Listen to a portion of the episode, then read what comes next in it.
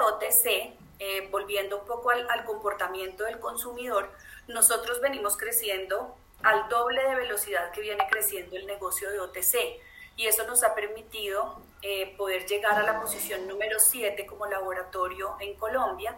Y bueno, pues eso nos place, estamos contentos con ese resultado y, seguiremos trabajando en las categorías más importantes para crecer participación de mercado, ¿no?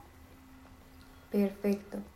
Vale, bueno, ya me adelantabas un poco que los antigripales eh, aumentaron durante la pandemia, luego hubo como un ajuste ahí de la demanda, pero en general, ¿cuáles son esos eh, medicamentos y también productos, ya que ustedes tienen este tema también de cuidado de, dermatológico y todo esto? ¿Cuáles han sido esos productos que se han mantenido eh, con una demanda alta? Sí, mira, una de las, de las de los productos que se ha convertido en el producto número uno para nosotros es X-Ray Doll compite en la categoría de dolor recién hemos relanzado el producto y lo relanzamos a través del año de la pandemia. Es, es, una categoría que crece de manera importante, crece 14 puntos y nosotros hemos duplicado nuestra participación de mercado en esa categoría. Y, y bueno, y eso nos ha permitido pues poder tener un, un negocio OTC mucho más robusto, ¿no?